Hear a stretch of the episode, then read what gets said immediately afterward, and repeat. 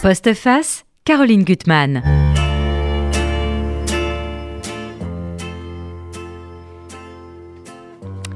À nous deux, Paris. Lucien de Rubempré contre Eugène de Rastignac. Celui qui perd, celui qui gagne. Mais au fond, c'est pas si simple que ça. Et chez Balzac, toutes les illusions sont perdues. Reste toutefois le pouvoir de la littérature et la métamorphose des personnages de la comédie humaine.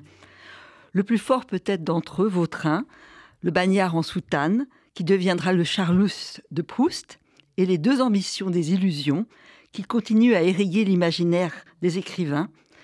Mon invité leur offre une nouvelle vie dans un roman, roman à la fois drôle, cruel et pour moi profondément mélancolique. Bonjour, Louis-Henri de la Rochefoucauld. Vous publiez ce livre, Les Petits Farceurs, c'est chez Robert Laffont. Je veux dire que je l'ai lu d'une traite. Je ne l'ai pas lâché. Alors, c'est vrai que c'est drôle et cruel, je le répète, d'un même féroce, parce que nos deux protagonistes, on va en parler, ils vont traverser un monde totalement frelaté, c'est celui de la culture, euh, dont un monde fait d'artifices, de combines, de trahisons, de mensonges, alors qu'ils portent en eux un idéal, mais c'est surtout un roman sur l'amitié, l'amitié entre deux garçons totalement dissemblables, il y en a un qui vient de province mmh. euh, et qui veut, doit tout faire pour gagner, l'autre qui est davantage désabusé, il est bien né, et bon, euh, celui qui va gagner ou qui va perdre, c'est pas tellement ça euh, le problème. C'est avant tout de pas perdre cette amitié qui va peut-être s'effilocher avec le temps, mais leur bien le plus précieux, c'est cette amitié. Mmh. Alors, pour vous présenter en deux mots, euh, vous êtes journaliste euh, à lire et à l'Express. Alors, je fais une petite remarque. Euh, vous appelez Louis-Henri, votre héros, enfin, votre narrateur s'appelle Henri aussi. il est un peu le porte-flingue dans, le premier journal où il va travailler, hein, mhm. Avant-Garde, où on reconnaît. J'ai adoré parce que j'ai reconnu des personnages. ça sort de votre imaginaire, mhm. mais, mais heureusement, vous ne faites pas que un travail de journaliste. Paul, dans le roman, mhm. dirait que c'est une façon de perdre son âme. Mais vous avez écrit beaucoup de romans. Exactement. Euh, et, des romans qui ont été couronnés. Je vois Le Château de Sable, c'était donc aussi aux éditions de Robert Laffont. Vous avez donc euh, cumulé le prix des deux magots, le prix du Meurice, le prix de l'Académie française Maurice Genevoix et le prix littéraire de l'ANF. Il y a le Club des vieux garçons, que le titre me donne envie d'y aller. et puis bon, il y a plein de choses qui sont très tentantes. Alors, notre Barbara, parce que vous avez une pépite en face de vous. Euh, sachez-le. Sachez-le tout de suite. Euh, vous avez choisi Barbara deux romans et qui, à mon avis, vont être un peu en résonance parce que c'est au, fond de ces deux romans, d'après ce que vous m'avez raconté, qui m'ont vraiment envie de lire. Euh, euh, sur l'enfance il est, et, question d'enfance, de racines, euh, et il est question de mystère aussi, et il y a de la férocité aussi pas mal donc. bon bah c'est bien. Et de la délicatesse avec des fleurs, vous allez voir des fleurs et des, belles choses. Des orchidées. Des orchidées. bon, ça peut faire peur. Alors, d'abord, une première question. Mhm. Donc, euh, dans Les Petits Farceurs, c'est vrai que tout de suite, vous vous mettez un petit peu dans la tradition du roman d'apprentissage. Alors que ça soit Balzac, que ça soit aussi euh, euh, l'éducation sentimentale, quand les deux compères reviennent un peu la, la queue basse, enfin, en se disant que leur plus beau souvenir, c'est le bordel. Voilà. Est-ce que voilà, vous avez voulu rentrer dans cette tradition-là? Alors c'est vrai que l'éducation sentimentale est un livre euh, que je trouve absolument extraordinaire pour l'avoir relu euh, il, y a, un an ou deux. Et évidemment, euh, Illusion perdue aussi. Mm. Et c'est vrai que le point de départ de ce livre, c'était de s'inscrire dans cette tradition un peu 19e mm. en... puisque le livre raconte la trajectoire de deux amis, en effet, de 18 à 38 ans. Puisque, en fait, dès la première page, on apprend que le personnage de Paul Beuvron, mm. qui est donc l'écrivain de... qui vient de province, de Grenoble exactement, est mort. Et ensuite, le livre euh, retrace, euh, raconté par Henri justement, euh, retrace le, parcours de, ce, garçon. Et c'est vrai que j'ai l'impression que c'est une tradition littéraire qui s'est peut-être un peu perdue, alors qu'au fond, mhm. je ne crois pas qu'elle soit démodée. Non, pas du tout. Donc j'ai juste envie de garder un peu, en effet, des structures un peu de roman d'apprentissage du 19e. Mais appliquées à, voilà, appliqué à la modernité. Hein, voilà, ils vont, ça va être de 2003 à peu près à 2018. Enfin, Exactement. en gros. Hein, alors, euh, ah alors c'est vrai que dès le départ, on, sait, on, sait, que Paul Beuvron s'est suicidé. Par contre, son ami ne sait pas exactement pourquoi. Donc ça sera quand même une des questions qu'on se posera tout au long du livre, on ne dira pas pourquoi. Alors, là, quand on le voit à ce moment-là, il s'est suicidé dans son appartement cité de Varennes, il était complètement cocaïnomane, alcoolique, perdu, parce qu'il a prêté sa plume à tant de voix qu'il a perdu la sienne. Mhm. Et là, il y a vraiment l'idée d'une dette, c'est-à-dire que son, son ami Henri se dit qu'il est coupable parce qu'il n'a pas sauvé son ami ils ne sont pas entendus. Ça, c'est quand même un des thèmes vraiment qui va revenir dans, dans le roman. C'est le fait qu'on se suit, qu'il y a la fidélité, mais que des choses qu'on n'entend pas de l'autre. Oui, alors c'est vrai que le livre en fait est un peu euh, joue un peu sur deux tonalités parce que c'est d'une certaine manière une sorte de comédie de mœurs avec des scènes, euh, on en parlera mmh. peut-être, qui tiennent presque du vaudeville, notamment avec un éditeur euh, assez pittoresque. Ah, il y a des euh, personnages qui sont vraiment euh, ouais. mais c'est vrai que le fond, ouais, mais c'est vrai que le fond du livre est, assez sombre. Euh, et c'est vrai que pour avoir connu dans mon entourage le, le, le, suicide, c'est vrai qu'après ça fait beaucoup culpabiliser parce qu'on, quand on a un ami à qui ça arrive, on, on se souvient qu'on l'a vu progressivement mhm. voilà, s'éloigner, et puis on n'a peut-être pas mesuré exactement jusqu'où ça pourrait aller. Et c'est vrai que dans ce livre-là, il y a quand même cette histoire de, oui, l'ami qu'on a perdu de qu'on a perdu de vue et qu'on dont on n'a pas mesuré le, la détresse. Voilà la détresse. Parce qu'il la cache très bien aussi, Paul. Il hein, faut le savoir. Exactement. on va le voir. Alors, euh, Henri va se trouver dans une situation quand même très particulière. C'est le meilleur, c'était son, meilleur mmh. ami, et il va être euh, euh, sur le testament, il va devenir l'héritier de, tout ce qu'avait euh, euh, Paul avait amoncelé Paul, c'est-à-dire des journaux, un journal, euh, des ébauches de romans dans son petit appartement. Donc il va essayer de commencer à, essayer de déchiffrer qui était son, son ami. Euh, et vous démarrez, alors ça c'est très drôle dès le départ, leur lieu de rencontre. Est-ce qu'elle existe cette, cette classe préparatoire oui, en fait, a... Malmaison Alors ça pour le coup c'est assez autobiographique, enfin c'est tout à fait autobiographique puisque de 18 à 20 ans j'ai été dans une hippocane-cagne qui s'appelle donc le centre Madeleine Danielou et qui se tient, enfin qui est donc à, à Rueil-Malmaison, juste à côté du bois de Saint-Cucufa un bois assez pittoresque où laisse se promener euh, Joséphine de Beauharnais qui avait sa maison pas loin. Et euh, donc, c'est une sorte de prépa un peu. Euh, ça doit être un peu comme la canale, j'imagine. Mhm. Euh, c'est une sorte de, un peu de prépa en forêt, quoi, de prépa avec un bois autour. Et ce qui est aussi un décor assez assez romanesque, je trouve. Hein. Ah oui, tout à fait. Et c'était vraiment un pénitentiaire, comme vous le décrivez, parce que dans... les professeurs sont terrifiants. Hein. C'est des vieilles momies. Euh, oui, c'est vrai que mes... Les professeurs de français, on dirait un croque-mort.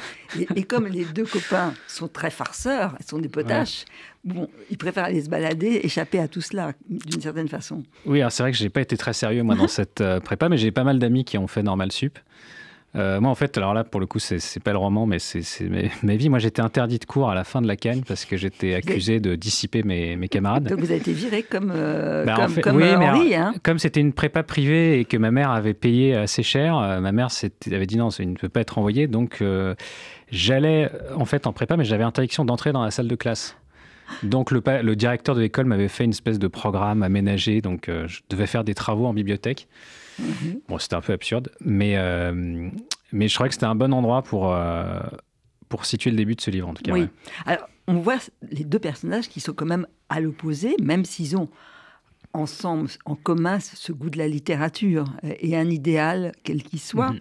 Donc, Paul euh, Bevon, il vient de Grenoble, il est d'une famille modeste, et donc il a encore plus envie de réussir. Euh, alors que euh, son copain a une sorte de euh, un peu désabusé, désabusé, il a une sorte de nonchalance voulue. Et l'autre, il veut, il veut y arriver, il veut gagner, et il, a, est brillantissime. Ça, vous le montrez tout de suite. Hein, oui, en effet, peut-être que ce, Parisien a aussi les moyens de, cette espèce de, de désinvolture ou de désenchantement. C'est vrai qu'il y a un personnage qui, qui, est vraiment une nature plus d'observateur, mhm. qui est donc Henri le Parisien, et l'autre qui a plus une nature d'acteur, enfin qui veut vraiment en découdre. Mhm. Et il y a cette espèce d'énergie vitale. Euh, disons que voilà, d'un côté, il y a celui qui a l'énergie et l'envie de réussir, et l'autre, lui, euh, peut-être maîtrise mieux le jeu social, euh, mais euh, n'a pas cette même. par ailleurs. Hein. Il a des peu en famille des dîners un peu moroses. Son père l'accompagne en voiture jusqu'à la, prépa. donc il voit des choses jolies, puis il se dit non, voilà, je vais être confiné pendant la semaine dans ce lieu où je mhm. m'ennuie. donc là, avec cet ami, son esprit potache. Enfin voilà, ça va les réunir. Et puis il voit l'ardeur de son copain qui, qui est, qui est quand même à, l'opposé de lui. Et là, je voudrais lire un passage parce qu'on voit quand même euh, qui est Henri. Euh, quand l'échec me tendrait-il enfin les bras? D'ici là, je flânais. Les soirs où Paul restait travailler à la bibliothèque après le dîner, je rentrais seul. Et aux heures creuses de l'après-midi, j'allais me promener dans le bois de Saint-Cucufa, nettement moins gratin que dans les années 1800. On n'y croisait plus la calèche de l'impératrice Joséphine, mais quelques retraités sortant leurs chiens, un ou deux cyclistes, et très vite plus personne. Je prenais un chemin au hasard, au milieu des feuilles roussies à l'automne, dans la gadoue pendant l'hiver, puis sous le soleil au printemps, quand s'approchait l'été et les grandes vacances, je me retrouvais face à moi-même, avec cette espèce de courant d'air que l'on ressent parfois au niveau du cœur, une tristesse que l'on prend plaisir à habiter en y installant un rocking chair et en se faisant infuser une tisane. Cet état d'âme, je l'avais découvert enfant à Eastbourne, lors des dimanches sans fin, où j'arpentais sous un ciel gris le parc du collège. Il me rattrapait inchangé sept ans plus tard à Rueil, à la fois une seconde peau et un abri intérieur, un bunker cosy qui tiendrait le choc jusqu'à la vieillesse au bout de la forêt. Donc il a une sorte de protection intérieure par rapport à son ami. Oui, c'est vrai que lui a un tempérament un peu comme ça, euh, contemplatif et rêveur, mais euh, sans doute moins, moins passionné, donc peut-être euh, en effet vacciné contre certains états mhm. d'âme plus violents peut-être. Oui, et avant de s'enraciner, on verra quand même son, sa progression, mhm. il dit à maman qu'il est le figurant de sa propre vie. Il n'est pas entré dans sa vie. Oui, oui, non, non, c'est vrai que lui, c'est une sorte d'observateur, un peu d'espion. Euh, ce qui est une tradition littéraire, par ailleurs, que moi j'aime bien, de, de Saint-Simon à Paul Léoto, euh, des gens comme ça qui ont passé leur vie à, observer la comédie euh, mhm. sociale. Ah, il va déceler quelque chose chez son ami, qui va être quand même un élément clé jusqu'à la fin, c'est que c'est impur et que c'est quelqu'un qui, qui veut l'amour il y a une, belle histoire avec euh, la logeuse ah euh, de Paul, qui, s'appelle Charlotte, qui, a deux fois son âge, qui est une femme très intelligente, au fond très séduisante, dont il va être amoureux, et cette histoire, elle va se terminer. Et ça, c'est mmh. quand même sa faille et sa blessure, une de ses blessures. Exactement. Hein. Et alors ça, le, narrateur le découvre d'ailleurs un peu en enquêtant sur la mort de mmh. son ami. Euh, et c'est vrai que ce personnage de Paul, lui, était un peu romantique dans tous les sens du terme, c'est-à-dire vraiment euh, la vision un peu pure qu'il a de la littérature, il l'a aussi euh, mhm. peut-être dans, dans l'amour, en effet. Et oui, il lui arrive une histoire d'amour un peu inaboutie euh, pendant cette, ce passage en prépa.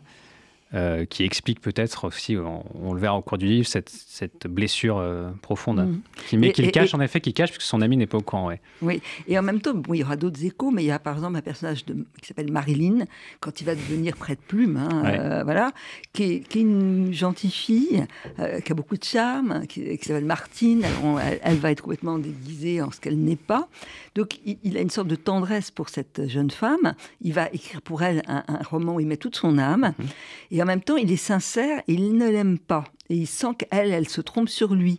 Et donc, euh, il est sincère et on va voir ça, il va être obligé de mentir et, de se camoufler alors que c'est vraiment le plus sincère des deux. C'est vrai, en fait, c'est. Hum, donc, pour raconter vraiment très rapidement un peu ce qui va se passer, c'est que ce, ce personnage donc dans sa vingtaine, écrit un, une espèce de roman très ambitieux. voilà, on va y venir. Vous voulez qu'on y vienne un peu plus tard Oui, on, peut y venir maintenant. C'est qu'il a quand même un projet qui le dépasse. Euh, déjà, il va réussir superbement tous ses examens, normal, ouais. Euh, euh, il aura l'agrégation ensuite, il est besogneux, il, mm. en veut, alors que son copain flâne un peu à faire des, des piges à gauche, à droite. Et, ça, ce roman, c'est très très drôle la façon. Mais en même temps, ça va être son, arrêt, son arrêt de mort. Parce qu'il y a en germe ce qu'il va être condamné à faire ensuite et qui va être sa perte. Il a, vous allez raconter ce roman national. Mhm. C'est une sorte de immense roman expérimental où il va pasticher des, des, écrivains. Euh. Exactement. En fait, ce Paul euh, a le don de. Enfin, il, est très habile intellectuellement de ça, mais donc il sait bien s'adapter aux consignes. Donc, ce qui lui mhm. permet d'avoir normal sup, la grecque et tout.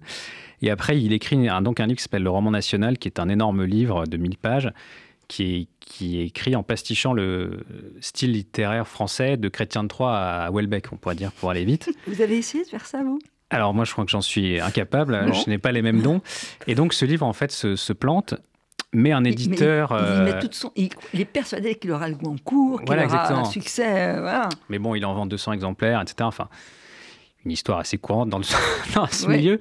Et après, un éditeur un peu machiavélique qui s'appelle Marciac se dit bah, si ce jeune type peut pasticher Victor Hugo et Chateaubriand, euh, il saura pasticher. Euh, les auteurs qui marchent aujourd'hui. Il saura écrire des livres de développement personnel, il saura écrire euh, des manifestes de n'importe quelle idéologie, etc. Et donc Paul, au début, pour gagner sa vie, euh, en effet, euh, bah, accepte ce, boulot au début, en, se disant, bah, comme ça, je vais apprendre un peu le métier, tout ça. Et puis finalement, il accepte de plus en plus de commandes. Et il finit par perdre son, âme un peu là-dedans. Il faut dire qu'au départ, il prend ça un peu comme un canular. parce qu'il est encore. Euh, bon, il est, déçu, il est, très déçu de l'échec de son, de son roman, mais il a encore de la fièvre en lui. Euh, euh, quand il va aller voir Marcia, car ça, il y a une scène. je trouve que cette partie du livre, ça. Barbara, il faut que vous dévoriez ça. Déjà, ce personnage, on l'appelle le mammouth. Il, est, il, a un coup d'avance sur tout le monde. Alors, on a connu des éditeurs comme ça. C'est quand même une espèce en voie de disparition, ce, type de grands bons hommes, parce que à la fois il est terrible, hein, il plume les mm. auteurs. Enfin bon, mais euh, il sait où, où, il veut aller et euh, il a compris, alors il n'a pas ouvert une ligne du livre de, son protégé, alors que le pauvre, euh, euh, il n'a pas réussi le concours, mais il se dit qu'il y a encore de l'espoir, de qu'il va frapper à sa porte, toujours avec le même, la même candeur, d'une mmh. certaine façon. Puis il s'aperçoit que le livre, il ne l'a pas, pas ouvert, il va essayer de le piéger, c'est très très drôle. Et l'autre a un plan machiavélique en tête. Oui, oui, exactement. Bah, en fait, euh, donc cet éditeur, je pense qu'en fait, ça, c'est en voie de disparition parce que c'était je pense que pour être comme cet Octave Martiac, il faut être héritier de sa maison. Euh. Donc c'est une maison qui, a, qui date... Pas, loin de la rue des, rue des Saints. Oui, ça pourrait ressembler un peu à ça. Euh, mais ça peut aussi rappeler l'histoire un peu de Calman Levy au 19e. Euh, voilà, J'imagine une maison qui serait née au, 19e. Mhm. Et donc lui doit être la 4, 5e génération, peut-être 5, 6e génération à être à la tête de cette boîte. Et en effet, il prend ce, ce Paul un peu comme une marionnette. Euh, après, c'est un peu l'idée aussi, euh, vous savez, euh, j'ai un ancêtre qui a écrit au XVIIe siècle des célèbres maximes mhm. et qui disait les hommes ne vivraient pas longtemps en société s'ils n'étaient pas les dupes les uns des autres. Et c'est vrai que du coup, il y a un peu un jeu de dupes entre les deux. Mhm. Où en effet, ce Martiac charme Paul, en fait se moque de lui. Et lui pense que c'est lui qui va y trouver son intérêt. Oui, et puis ça l'amuse aussi parce qu'il y a une, proie, puisqu'il va devoir écrire les, euh, le livre d'un maître du roman de gare. Patrick euh, Rossi. Patrick Rossi. Euh, qui n'écrit pas une seule ligne de ses livres, mais c'est pas grave. Et surtout, il avait fait un, canular, en, parce que ça, ça l'amusait, avec et, son copain Henri était tout à fait au courant, d'écrire des fausses lettres, comme si Rossi, qui était une littérature vraiment de gare, voulait rentrer à l'académie. Donc pour lui, ça, il est encore dans, dans, dans, l'idée de l'ascension, en sachant que il y a une chute qui a déjà, il y a eu la chute, euh, le, ratage amoureux. Il y a, euh, il est féru d'alpinisme. Il va partir avec des copains et il va tomber. Et ça, mhm. c'est une chute prémonitoire d'une certaine façon. Donc il, il en sort avec des fractures et puis un peu momifié. Et là, bon, il a encore de l'ardeur. Il a encore, il se dit voilà, je vais m'amuser. Euh, je vais, je vais servir de, de de porte-plume à quelqu'un que j'ai floué. Donc il croit qu'il est encore euh, gagnant. Oui, oui. oui alors l'histoire, en effet, pour essayer d'expliquer rapidement, c'est que, en gros, quand ils étaient jeunes, Henri et Paul, il y avait un auteur qui vraiment incarnait pour eux le pire, qui donc est Patrick Rossi. Et pour rigoler, euh, Paul s'amuse à faire, à envoyer à tous les académiciens des lettres de candidature et tout vous ça. Vous n'avez pas fait ça vous, quand vous En fait, je ne l'ai pas fait, mais euh, j'ai un ami dont je ne pourrais pas vous citer le nom qui l'a fait. Oui pour un auteur vivant euh, actuellement. Mais je ne donnerai pas de nom. c'est, une, histoire que j'avais trouvée drôle. Euh, Et donc, ça a fait un peu, de, un peu de bruit dans le milieu. Donc, ce Patrick Rossi a dû expliquer non, non, je vous rassure, c'est pas moi qui ai candidaté, etc. Bon, bref. Oui. Et donc, voilà, c'est en gros, c'est leur tête de turc. Et quelques années plus tard, bah, Marciac propose à Paul euh, de devenir, euh, en effet, le, le ghostwriter de ce, ce type. Donc, Henri se dit bah, Attends, tu vas quand même pas, en effet, vendre ton âme pour ce, ce crétin. Et Paul, à ce moment-là, euh, donc tout ça, il y a des scènes en effet un peu, un peu théâtrales. Où, qui sont extrêmement drôles. Paul, tout d'un coup, trouve toutes les vertus du monde à ce Patrick Rossi. Euh. Oui. Et il va être flagorneur, il va être. Alors, moi, je vais vous dire un, passage, parce que vraiment c'est drôle. Donc, il va être reçu chez ce Paul Rossi, qui, a loué, je crois, un appartement rue de Verneuil pour faire chic, pour être près de Gainsbourg, et puis montrer qu'il est un grand écrivain, parce que faut quand même dire que dans la stratégie, enfin, nos éditeurs vont le découvrir, euh, Marcillac, il a l'idée de faire quelque chose de très important avec Rossi. Et il va réussir son coup. On ne dira pas lequel, mais c'est absolument génial. Et, c'est plausible. Hein, ah oui, je, crois. On est dans un marché de dupes. Donc, notre Henri arrive et donc il invite euh, Paul à passer au salon. Paul en a détaillé la décoration pendant que Rossi leur préparait des cafés un autographe de Stephen King encadré, des plantes vertes, un Bouddha, une ambiance à la fois méditative et culturelle, avec des photos de Paris en noir et blanc, un album de Diego en vinyle, on était chez un mélomane, une affiche de l'exposition de Jeff Koons au château de Versailles en 2008, un morceau de mur couvert de graffiti, une vieille machine à écrire Underwood. C'est sur, ce c'est sur une machine de ce modèle-là que Kerouac a tapé sur la route. Vous aimez Kerouac? Oh, ces livres ont leurs limites, mais le personnage me plaît. Il portait bien le t-shirt. Hemingway était quand même plus costaud. Fitzgerald, ça manque d'action et c'est daté. Oh, je m'intéresse surtout au street art en ce moment. Je commence une collection, je me lance à peine. Il faut avoir les moyens, ça coûte une blinde, une œuvre comme celle que vous voyez. Le culturiste des lettres portait une gourmette au poignet gauche. Que faisait-il encore en peignoir? À 10 heures du matin. Il faut dire qu'il a un vélo d'appartement et que, quand même, sa culture du, corps est plus que celle que de ses... Et, et, on en a croisé des personnages de ce hein. type. Alors, il se trouve qu'en fait, je travaille, donc, comme vous l'avez dit, au magazine Lire, où je fais une rubrique qui s'appelle Univers d'écrivains, où tous les mois, je fais un reportage chez des auteurs. Et euh, à ce titre-là, enfin, j'ai souvent assisté à des, des scènes un peu lunaires qui ont nourri ce, personnage de Patrick Rossi, qui est inspiré euh, de, voilà, de plusieurs euh, plusieurs euh, modèles qu'on ne citera pas. Qu'on ne citera pas. Il faut se dire aussi que donc le Henri de votre roman, euh, lui, il fait ses armes dans une revue d'avant-garde. Mhm. Euh, je ne sais pas si vous avez commencé dans une revue de ce type-là. Écoutez, moi j'ai travaillé dans un journal qui s'appelle, qui existe toujours, qui s'appelle Technicart. Oui. Et je, pense que ça peut ressembler peut-être un peu à ce qui était actuel. La génération d'avant. C'est une sorte de journal euh, qui a la chance d'être financé par un mécène un peu, euh, un peu foutraque. Donc c'est une espèce de revue idéologiquement impossible à situer euh, et qui s'intéresse en gros à tout ce qui est un peu marginal, tout ce qui est un peu différent.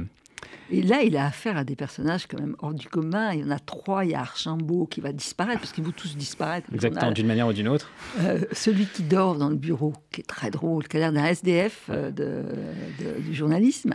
Il dort dans tous les bureaux qui vont traverser. Puis il y en a un autre qui est quand même académicien. Alors en fait, il y a donc euh, ce personnage dont vous parlez qui est inspiré de quelqu'un que j'ai connu, qui est là, c'est disparu maintenant, donc qui s'appelle Maillot dans le livre. Mhm. et il y a un troisième larron qui s'appelle Jean de Lusignan et qui mhm. justement est le mécène de ce journal. Ah oui. Et lui, je crois que dans le livre, il doit avoir un oncle qui est à l'Académie française. Et hmm. donc voilà, donc lui, par cet oncle, connaît un peu aussi le, ce, milieu-là. Il initie un peu Henri aussi justement à, cette, élite-là.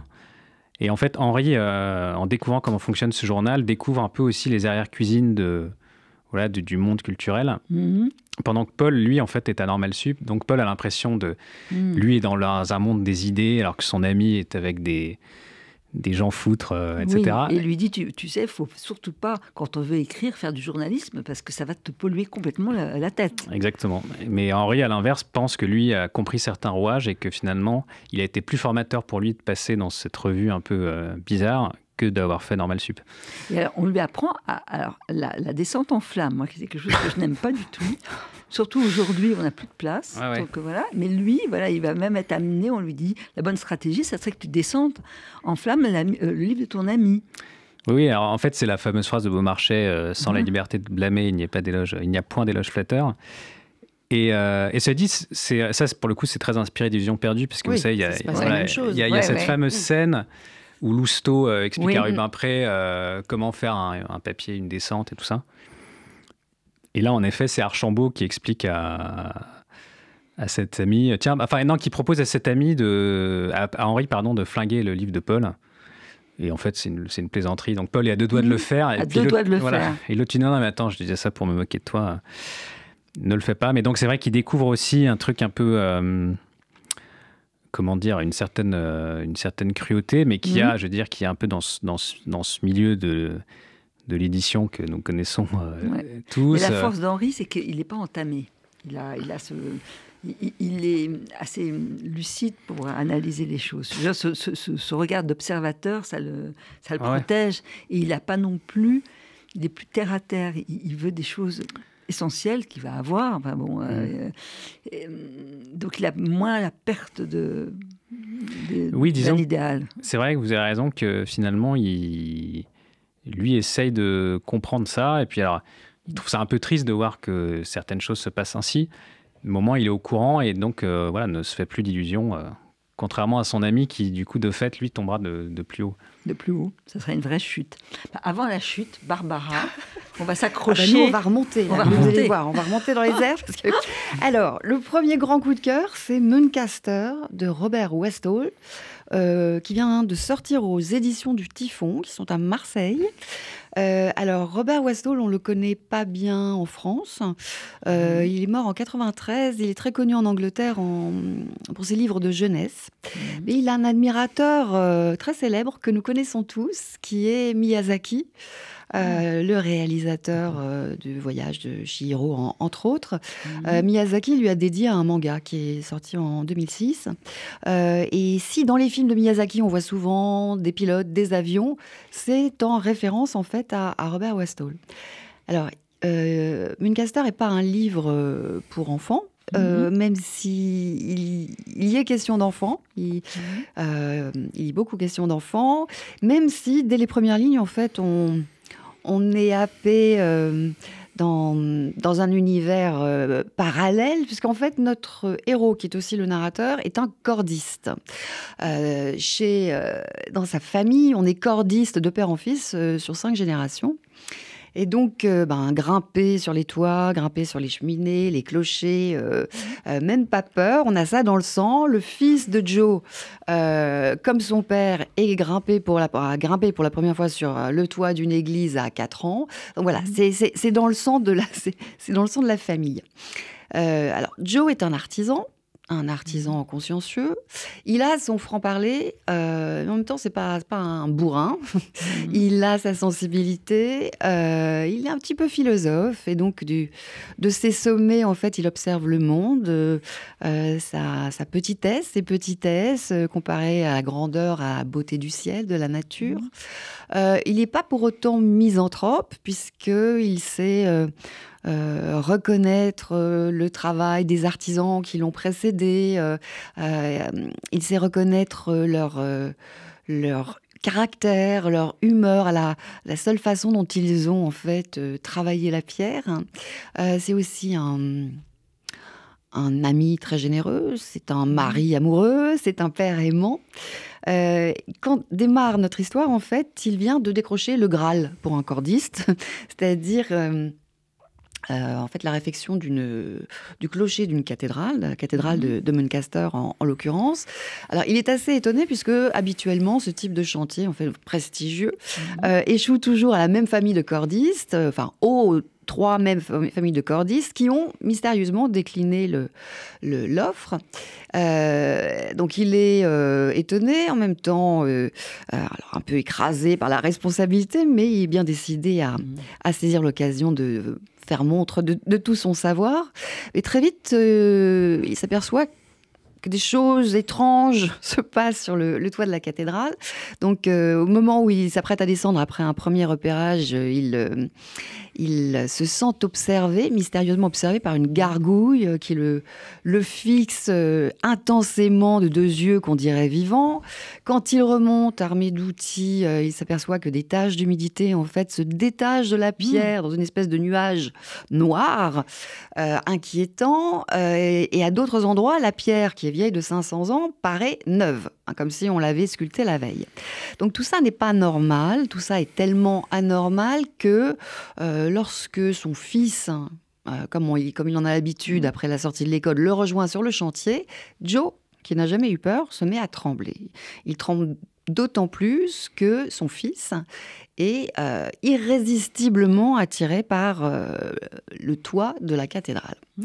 Donc voilà, c'est un roman où comme Joe, on tremble beaucoup, euh, qui peut, qui a un côté euh, conte fantastique, mais en fait, la force de ce livre, c'est que le fantastique ici est, euh, jamais très éloigné de la réalité, qu'il puise ses racines dans la réalité, puisque Joe a son franc parler, il a, il a sa il a une langue qui est, qui est très vive.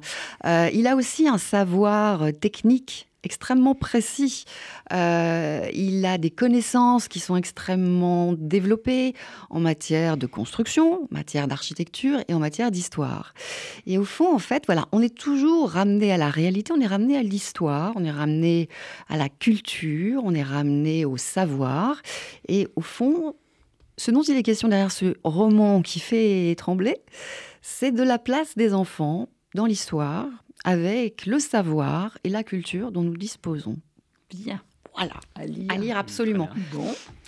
Alors, deuxième roman euh, formidable, c'est Orchidéiste de Vidya Narine aux éditions. Les Avrils. Alors, le livre s'ouvre en fait sur euh, des grilles qui se referment, qui sont les grilles euh, d'un château, le château où a grandi le, mhm. père du narrateur. Euh, le père du narrateur, en fait, le père de Sylvain, a refusé de reprendre les rênes de l'empire familial et donc il est persona non grata comme, comme sa famille.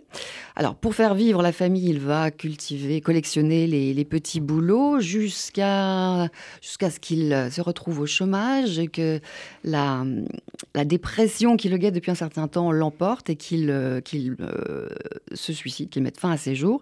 Donc mhm. Sylvain a 13 ans, euh, il a une scolarité chaotique, on l'oriente vers un lycée, vers un CAP pépiniériste.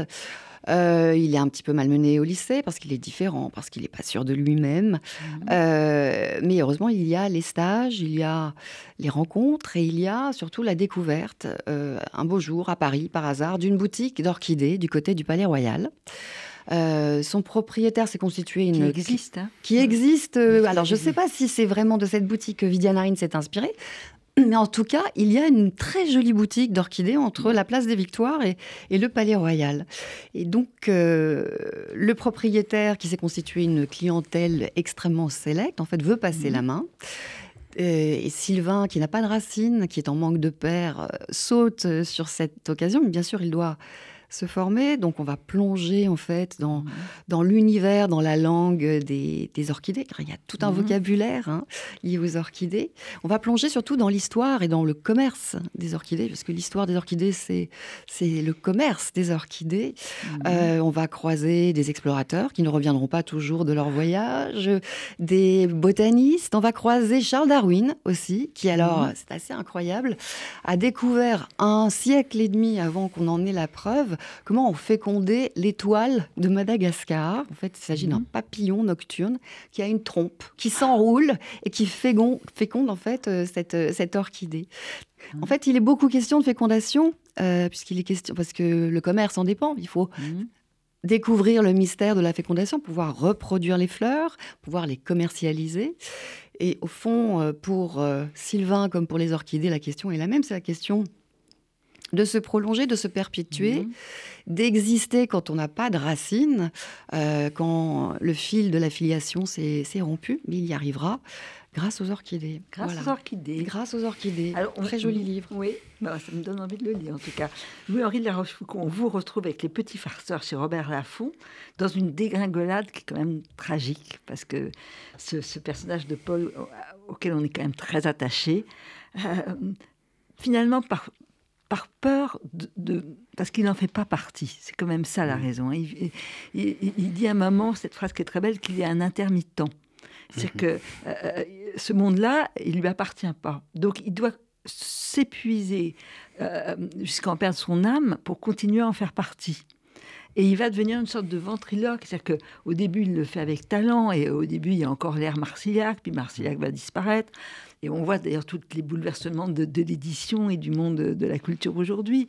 Donc les ces grandes figures qui étaient un peu des filous, mais des, brigands de, la haute, quand même, on peut dire. On finit par les regretter. On les regrette. et là, il y a une remplaçante de Maroc qui est effrayante, qui de, elle est petite, elle est veule, elle est tout ce qu'on veut.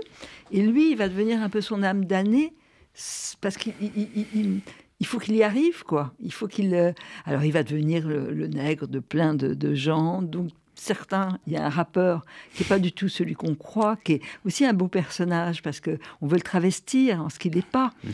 Euh, donc lui, ça, il le comprend, cette jeune Marilyn qui est beaucoup plus sensible qu'elle en a l'air et en même temps, il veut pas avoir l'air euh, de mentir avec elle parce qu'il est vraiment encore quelqu'un de pur. Et donc pour tenir, ça va être une chute dans il doit prendre la cocaïne, il doit voilà, et c'est terrible. Vous avez connu des, alors, écoutez, euh, le rappeur est inspiré de quelqu'un que j'ai connu un jour parce que j'avais dû faire un reportage. Euh, donc sur le, la, personne, le modèle de ce personnage.